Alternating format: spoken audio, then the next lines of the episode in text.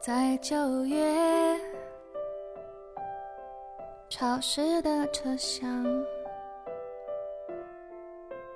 你看着车窗，窗外它水管在开花，椅子在异乡，树叶有翅膀。享受思考的乐趣，拥抱变化的无常。全球首个正三观的双人脱口秀聊天节目《社会大白话》，说白话不白话，赵先生度的明白，带您一期一白话。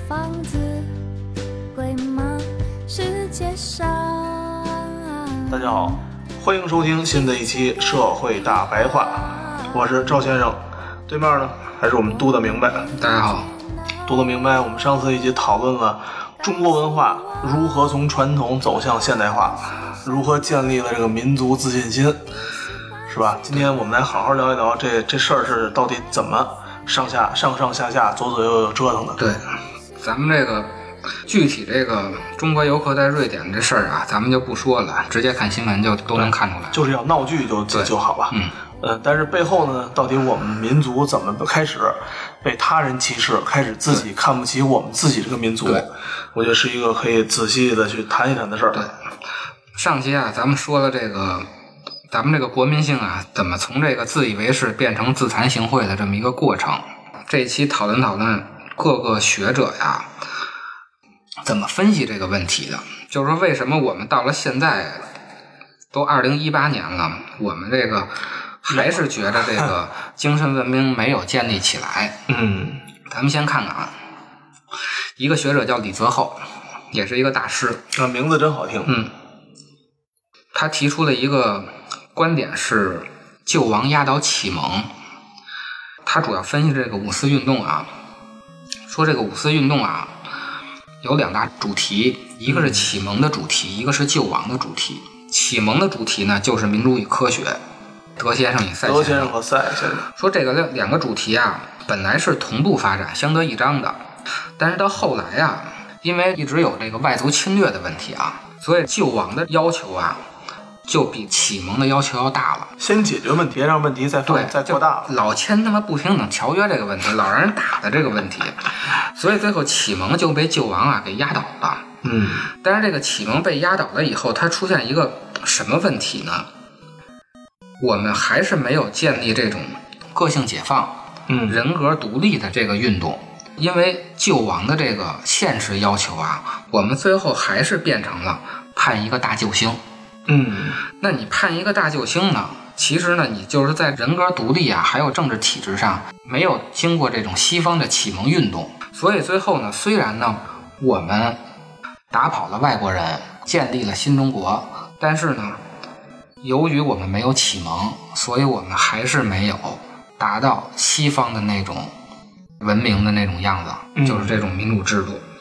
其实这个欧洲，包括说美国呀，西方世界，其实没文化的人和没文明的人，其实比中国可能还更多呢。起码说，咱们这个小学普及率可能算是全球非常之高的了。这个是八十年代的一个嗯主要的基调，就是李德厚提出的救亡压倒启蒙。启蒙其实就是人格独立啊、契约精神啊、个性解放啊、思维逻辑啊这些东西嘛。所以呢，他有一个反面的观点，就是咱们老说的这个秦晖，他说呀，五四运动啊有一个特点啊，他只反了儒表，他没有反法理。嗯就是儒家呀，是整个咱们中华文明的表面的东西，它其实的里边的东西是法家的东西。嗯，但是。对，但是五四运动呢，只推翻了儒家表面的东西，嗯他没有推翻这个法家的这个内核。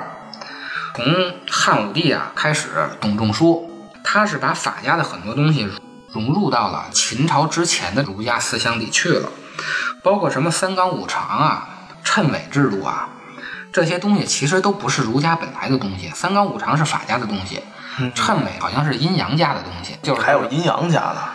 从这个《西汉演义》的时候评书老说这个刘邦叫什么斩白蛇起义，斩白蛇起义，对啊，就是啊，我们先弄一个什么，这边星星亮了啊，就代表这个皇上要成皇上了，这个叫谶纬。武则天在这什么洛阳的河里发现一个什么石头啊，什么画一王八壳上刻什么字儿啊，这个叫谶纬。嚯，天象，对天象其实都是造假嘛，啊大家现在知道都是造假包括这什么斩白蛇起义，纯属扯淡，这你这这个东西就是迷信嘛。对，这刘邦这个听起来最糊弄。对啊，其实根本就没这么回事儿嘛，谁他妈的弄个蛇就是你就当皇上了嘛？对，这最糊弄了。这些东西啊，都是这个董仲舒啊给揉到这个儒家里去的。说原来是没有，但是呢，我们五四运动呢只反儒家文化这个表面现象，没有反的法家的这个里子。嗯，因为毕竟五四运动也是权某些权力机构推动的，对，对吧？说所以导致啊，国民啊其实还是生活在法家的这种暴政之下的。嗯，就是我们还是生活在这种高度的中央集权的这种体制之下的。高度的中央集权会导致什么呢？就是导致人的原子化，嗯，就是他把人的这种小共同体全部打散了。秦朝就讲究告亲嘛，亲爹犯的事儿，我亲儿子我也会告他状。我们一点的这个情面都不讲，像这种亲爹亲儿子这种共同体就是小共同体。其实从秦朝开始，中央集权就一直在打散这种小共同体，它是以大共同体来压制小共同体。嗯，它会导致这个人的原子化，人的原子化就会导致什么呢？就是人变得虚伪，变得贪婪，变得残暴。你只会生活在恐惧中，没有形成这种个性解放和人格独立。说，而且啊，五四运动的这些人呀，都是从日本留学回来的，大多数鲁迅，日本留学回来的，章太炎，日本留学回来的。像章太炎这个人，直接就指出了民主制度不如专制制度，民主制度只是一个过渡，最好的制度还是专制制度。一般在这个占了便宜的，多数都挺倾向于民专制制度的，既得利益者既得利益者。然后那些没占上便宜的，啊、通常都觉得民主应该更好。说为什么这些五四运动的人啊会只反儒表不反法理？说因为啊，这些人参考的都是日本的维新变法。哦，像咱们辛亥革命的时候，都是说，你看日本搞这君主立宪了，所以呢，我们要学日本的君主立宪。说这些人忽略个一点就是什么呢？日本的明治维新，它是一个周秦之变，就是从周朝到秦朝的这个变化。没错没错，说明治还周天子呢，你看。对，明治维新之前，他那个政治体制更像咱们国家的周朝的政治体制，就是天皇就是周天子嘛。幕府，最后的一个是德川幕府，就是江户幕府。从这个一一几几年啊，一直到这个明治维新之前，这几个幕府啊，第一个幕府好像是镰仓幕府，一直到这个江户幕府，这整个一段时间啊，幕府统治，它这个其实皇权是一个特别虚的权利，对，它更像咱们周天子那样的，就是其实没有什么实权，就是一个精神领袖。然后然后那个什么不也是吗？英国不也是吗？女皇也是。他们日本的各地啊，就像咱们中国的诸侯，咱们玩过日本的游戏啊，对可能知道，就是《信长之野望》这个游戏，嗯，讲的就是这段时间，你没发现吗？其实就是诸侯国之间打，没有像咱们秦朝的那种中央集权。反复侵略，反复的反侵略、保卫战啊，就是秦朝是把这个六国统一了嘛，把那六国统一了，它其实就没有这个诸侯之间的打仗，它就变成大一统的这种帝国了嘛。对，说在明治维新以前是一个春秋战国的那种形式，然后明治维新啊，其实是一个变成秦朝的样子的一个这一种变法，它有点像这种周秦之变，它加强的是中央集权，它把天皇给实权了，嗯，它是中央集权。说明治维新的这种变法，其实我们在周朝和秦朝之间呢已经完成了。两千年以前，我们已经完成了这个改变了。我们从秦朝到现在一直是中央集权，就是一直是明治维新以后的这种局面嘛。对，两种模式是完全走不通的，这根本差着差着一千多年历，这两千年历史了，恨不得。中国在两千年以前为什么那么发达？就是因为我们那会儿就已经中央集权了。嗯，所以呢，你现在要搞这个变法，去学这个呃这个相当于明治维新的这种学一千多年前的一个政治制度。你发现又重新一次再加强中央集权，等于这个以前其实已经干过一次了。嗯，所以呢，这些五四回来的人啊，学这个日本的明治维新吧，他并没有真正的走向西方的这种民主制度。但中央集权二点零可比中央集权一点零，你是加强了中央集权，那可狠太多了。那我们现在就是中央集权二点零模式啊。对，恨不得说我们可能现在是现在二零一八年，我们很有可能是中央集权三点零模式了。对，对，就是这样。所以他就说李泽厚这个救亡压倒启蒙的这个说法啊是不对的，并不是说救亡压倒了启蒙，而是因为五四运动的时候只反了儒表。没有反法理，我们没有把真正的这种中央集权内核的这原因给它去掉，把这块儿给解释通了。这是秦晖的解释。然后咱们再看看啊，现代的这种西方哲学家从哲学方面怎么批判中国人。老老老外批判咱们的，咱们中国自己的邓小萌批判小萌啊，邓小萌叫也是还活着的啊，搞西方哲学的一个大师。他是怎么说咱们中国为什么没有信仰的问题的？嗯，一来说中国文明程度不高，就是说咱们老没有信仰嘛，嗯，老互相骗人嘛。他说是什么意思？我们觉得今天啊，我们中国人没有信仰，信仰缺失，觉得很可悲。说我们现在。丢失了信仰。嗯，他的理论是中国人压根儿就没有信仰，并不是说现在改革开放以后我们没有信仰了。说打根儿上老祖宗那会儿压根儿就没有信仰。爱信孔子不算有信仰吗？他就说了啊，都说了是吧？对，信仰分三种，一种啊是自然信仰，自然信仰就是什么巫术、萨满教那种信仰，就属于最低等的信仰。哦，信仰大自然的这种信仰，什么烽火雷电？你看那大那个萨满的那叫蒙古萨满教，就烽火雷电。第二种稍微高级一点的，就实用主义的信仰，嗯，就像咱们中国的这种信个什么神啊，财神。我想发财就信财神，我想治病就信药神。哦，我想生孩子，咱们就拜个那个什么，就是拴娃娃就。对，就是您就您就就求子那个神去。娃娃，这就叫实用主义的信仰。说最高级的呢是超越性的信仰，超越性的信仰就是基督教这种信仰。包括佛教算吗？佛教算特殊的，佛教都不算啊。斯里兰卡的那个，咱们管叫小乘佛教，其实它是有超越性信仰的。哦，它属于第三阶段。但是呢，到咱们中国呢，又变成了，又变成实用的了，又变成二点零版本了。对，又又又又又给降下来了。说最典型的就是伊斯兰教和这个基督教。哦，说这种啊是超越，就是他否定现实。咱们第二期讲的这种，嗯，就是不怕死，也不爱钱，他否定现实。嗯，所有的这个，就跟你们干。你生下来，谁招我，我们跟谁干。你没看基督教这理论就是什么呀？人生下来就是大傻逼，带着原罪生下来的。你生下来就是一，你要不停的否定自己，然后你上天堂。他说这是一个否定此岸、信仰彼岸的，这叫什么？超越性的信仰。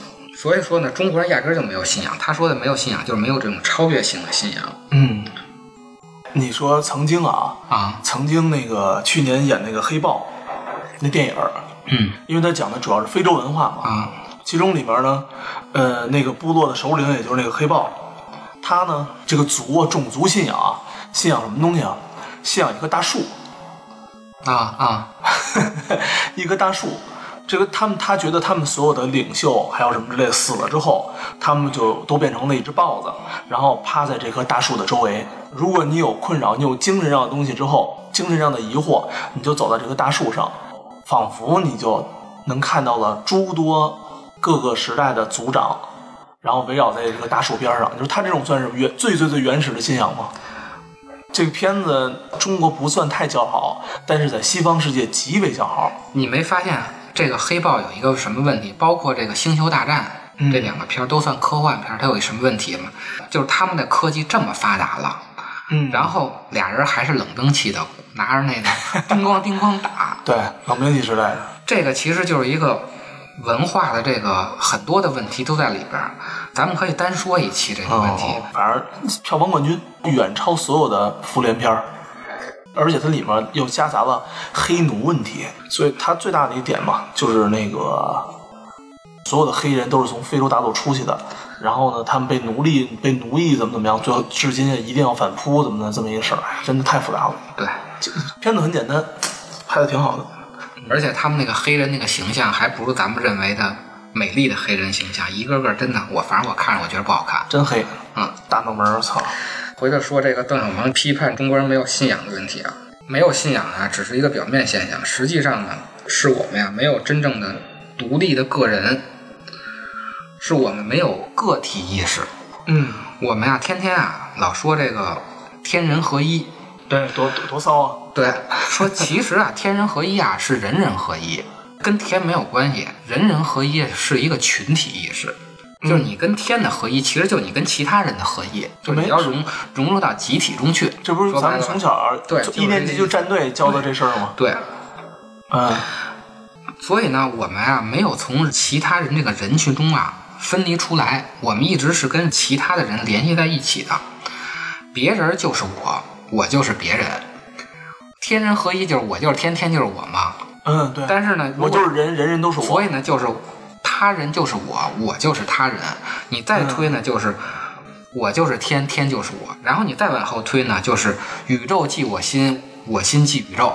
这个就是咱们咱们最能理解的中国最最能理解的。说所以呢，如果你信仰一个外在的东西，比如你信仰他人，或者你信仰天，或者你信仰宇宙，其实你就是在信自己，因为你心即宇宙，宇宙即你心的话，如果你信宇宙，你其实就是信你自己嘛。嗯，你只要信外在的东西，其实都是在信自己，因为你是跟外在的东西打成一片的。哦，所以呢，你既然信外在的东西就是信自己的话，那其实就是狗逼都不信。你只信你自己，是不是就是什么都不信的意思？那西方人家信耶稣就不是信外在了吗？他是信超越的东西，他不是不是物质化的东西。对他不是信此事，他是信超越的东西。你看那西方的东西，他首先要否定现世，说所以咱们中国的这种信仰啊，就是什么都不信，因为你既然只信自己，那其实就是什么都不信。说所以我们在信仰问题上啊，缺乏必要的谦虚，嗯，这个就是邓小平批判这个中国没有信仰的，说所以我们呀把科学当成了一个现实中的法宝，我们没有体会到西方科学真正的精神啊，其实是一种怀疑精神，嗯就是我们不停的在否定自己，在批判自己，这才是真正西方的科学精神的实质。中国的怀疑精神是什么呢？是放弃性怀疑。什么叫放弃性怀疑啊？就咱们看的这个世道两家，嗯，世道两家，你们尤其像禅宗，你问他什么是什么时候，他都告诉你什么不是什么，都是否定的答案。禅宗是咱们自己做的。禅宗是汉化以后的佛教嘛，哦，就是本身的这个东南亚那边，就是印度那边没有这个没有禅。印度没有禅宗啊。禅宗是咱们的文化跟佛教融合到一块儿才出现的禅宗，好嘛，我操，真能自己蒙自己啊！你包括道教也是嘛，都是在否定的基础上做怀疑，所以他管这东西叫放弃性的怀疑。你要想达到这个目标，我直接让你放弃这个目标，你自然就不达到了。哦，这是邓小芒批评这种精神。嗯但同时呢，像这个新儒家的这种牟宗三呢，他是肯定咱们中国这种传统文化的。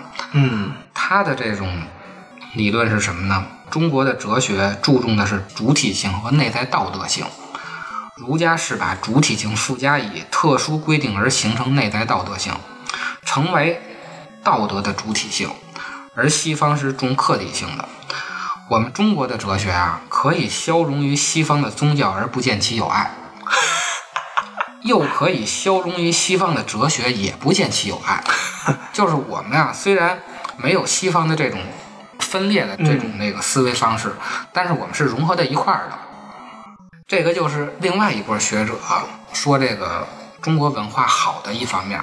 这个牟宗三啊，我觉着还是可以读一读的，尤其他这个中国哲学的特质，尤其咱们八零后以后啊，嗯包括从新中国以后长大的中国人啊，都是西方的这套逻辑思维。西方是算递进逻辑思维吗？你看咱们小学学的什么语文、数学、外语这种分科的，其实都是西方的教育方式。以前学私塾哪让你分什么语文、外语、数学，没有这么分法的，不分门儿，那四书五经里面没有数学和没没有没没这么分的。你的整体上私塾之内，很有可能就包含了，比如说数那个人，咱们就不是数学，可能就是数学了之类的没有这么分的，啊，不会拆开啊不。会拆开，顶多分一个经学、子学。现在这种小学啊，这种分科科分都是西方的教育方法，哦，这样啊。我们整个这种思维方法，现在全是西方的思维方法。其实文科综合这个项目就有点像回归到这种中国的思考方式中去，那都不是算。，也不是，也是西方的方法。那咱们可能我可能都没见过。它是从根儿上啊，这种思辨能力啊，就是一个彻底的一个打散和重构，中国还是外国的？就让你回到这种中国原始的这种思维方式中去。它是能把康德的东西嗯，给你用儒家的方法解释出来的人，操，哲学界的那个谁是吧？哲学界的杨振宁是吧？就给你解释说中国思想本身的这个脉络是什么。天哪！我曾经在出差的时候跟同事，然后我们俩聊天儿，坐在屋里面。那个同事日本留学回来的，也年龄也很大，嗯，呃，经经常看书。然后我们就一起出差嘛，老拿一本书，也不厚，嗯。后来我说：“哎，你这么爱看书啊？”他说：“啊，没事儿，看看日文的书什么的。一个呢是巩固巩固自己的阅读能力，嗯，因为毕竟日本留学这么久，工作也这么久。说再一个呢，还也是比较喜欢看书。后来我说，哎，我说那如果你推荐的话，有没有一本书是你你特别推荐的呢？嗯非常早了，还是在《三体》没有出名之前啊。啊他说我可以推荐你看看《三体》。啊，我说三为什么呢？他说这本书是我读过这么多有的没的 有的没的书的里面，他说能让你的想象力完全打开的一本书。他读的书特别杂，什么恨不得看上日本情爱书籍，啊然后还有什么那个村上春树那个村上春树这种人都不看，人都不带看的，看的比那个村上春树还浪呢。啊，因为日本原文小说嘛，川端康成啊，反正都那都那都已经是在老就是老派的了。啊，看那种乱七八糟的，一天到晚什么都看啊。他说这本书是我觉得我看过杂书里面说这本书是最能开阔你的想象力，让你觉得凡事你都能想。啊，确实是。咱们说了这个几个人文社科这些大师啊，你这么一看啊，谁说的都挺有道理的。那他的是吧绝对都有道理。你光看哪一个都挺有道理的。所以呢，咱们也不评判哪对哪个错了。然后咱们再回到这个瑞典这个事儿本身啊，其实这个角度啊，你翻过来想一下，嗯，你觉得你在那儿受到别人侮辱了，嗯是一种想法，嗯是吧？嗯然后呢，你如果把你的立场坚定一点儿，那你就会觉得说，你的同伴和你的民族的人又去人那儿无理取闹，这个家长真顽皮，对，对吧？你问你你完全和你受到侮辱没什么关系，谁的谁们家孩子不讨厌啊？对，对不对？那你也没有说你们家孩子别人就比如说你们家偷了个枣，或者给人车划了，别别人踹他一脚，你就说你这人侮辱我们家孩子了。这种东西啊，都得向着自己，是都得护犊子。我觉着，对，你怎么能把自己这种一些现象级的一些事儿，就把人给抛出去了？所以你发现没有，就是中国呀，尤其从改革开放以后啊，出现了一个什么问题呀？我们到外国那儿去的时候啊，我们一定是要融入到国外的文化中去的，我们要入乡随俗。嗯说白了，然后呢，外国人到我们这儿来的时候啊，我们不会要求外国人入乡随俗。对，对对你，发现吧？是这样。就是，比如说我们到日本，日本那坐电梯都是靠右的，咱们就会说，哎，日本的多文明，多文明，嗯对吧？我们呢不靠右走，我们两头都站着，我们就不文明了。人家美国是什么风土人情，我们要根据人家的风土人情；人家欧洲是什么风土人情，我们也要是欧洲的风土人情。我们要改变自己，因为我们的文化是略等的，所以我们要改变自己。然后人家国外人到了中国，嗯，他不理解中国的文化，那我们还去适应他，就是不管是咱们去还是人家外国来，都是我们要适应外国的文化，从来没有说外国人到了咱们中国，你外国人应该适应中国的风土人情，你就应该是人情社会，你就应该懂什么，啊，对，你就得送礼。对，你就得送礼。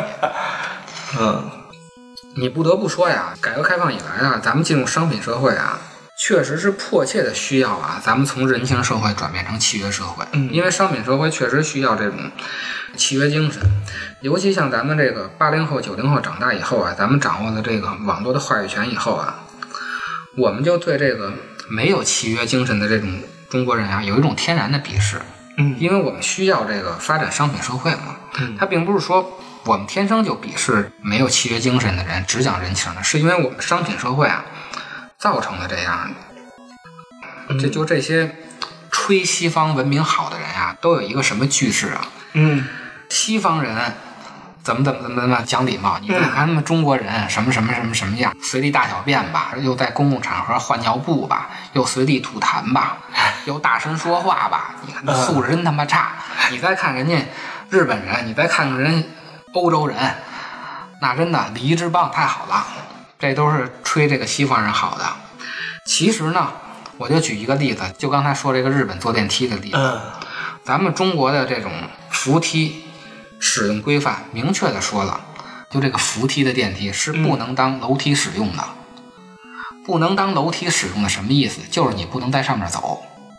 哦，还有这种这种要求呢？网上有哦，电梯使用规范，扶梯使就是扶梯的呗。对，尤其在电梯停了的时候，你绝对不能在上走。哦，你想停了的时候都不能在上走，那动的时候你更不能在上面走了。哦，说起来还很危险啊，对啊，它是考虑到安全因为它是个机械问题。对啊如果不能完成这个，你在我机械运动的时候，对进行上下的挤压以及多多人性的对这种力量挤压，确实听起来很危险啊。我们从法律上从来没有肯定你坐扶梯的时候，不动的要站右边，动的要站左边。为什么呢？就是因为咱们有楼梯，就是有那个石石头砌的楼梯。你真着急，你自己走楼梯去。咱们的每个都有楼梯。对，都有楼梯。所以为什么咱们这么规定？就是因为咱们有楼梯，你着急走楼梯，扶梯只能站那儿定着，你不能走。啊，听起来确实挺危险的，因为为这个传送你在传送带上再加上了一个可移动性的物品，对啊，听起来这个机器原理上确实是个矛盾的事儿。为什么日本是左边站人，右边走呢？因为他们地儿小。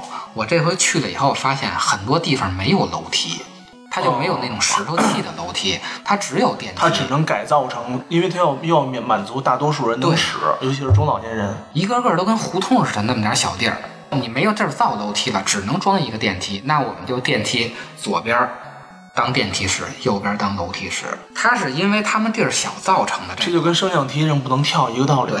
对啊，所以啊，就从这个事儿就看出来啊，很多事儿不是什么文明的事儿，并不是说日本人在这个坐坐扶梯上就比咱们中国人素质高，就讲文明，是因为他们的地理环境造成的，或者是他们制度造成的。